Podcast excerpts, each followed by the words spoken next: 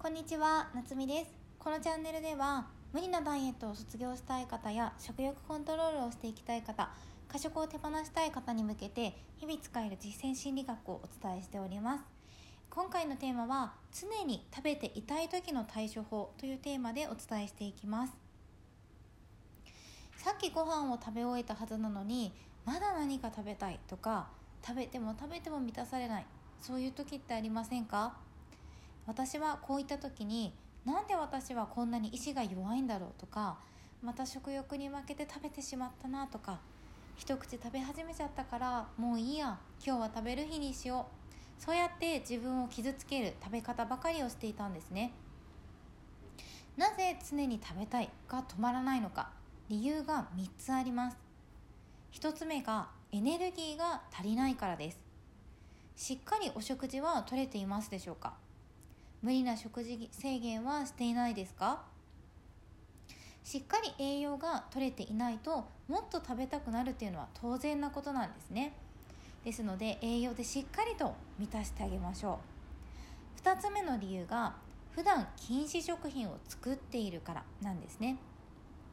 〇〇は食べてはいけないなどルールを作ってはいないですか？脳はですね否定語を理解できないんです。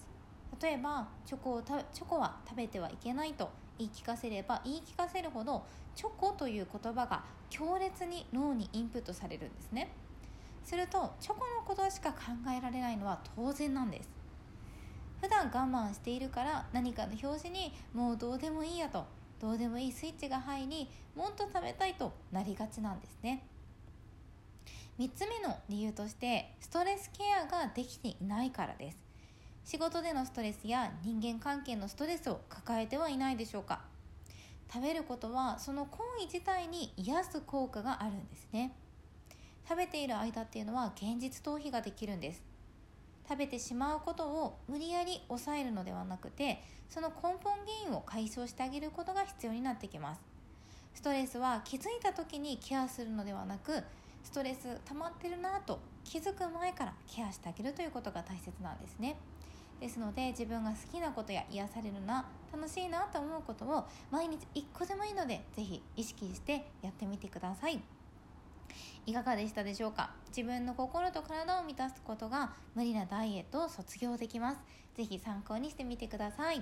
こんな風に私のチャンネルではダイエット卒業方法だったりとか食欲コントロールなどについて投稿しています。ちょっとでもためになるなと思っていただける方はフォローやいいねコメントなどいただけると嬉しいです。えっと YouTube やインスタ Twitter もやっていましてプロフィールから飛べますのでぜひそちらのフォローもよろしくお願いします。それではまた明日の投稿でお会いしましょう。夏美でした。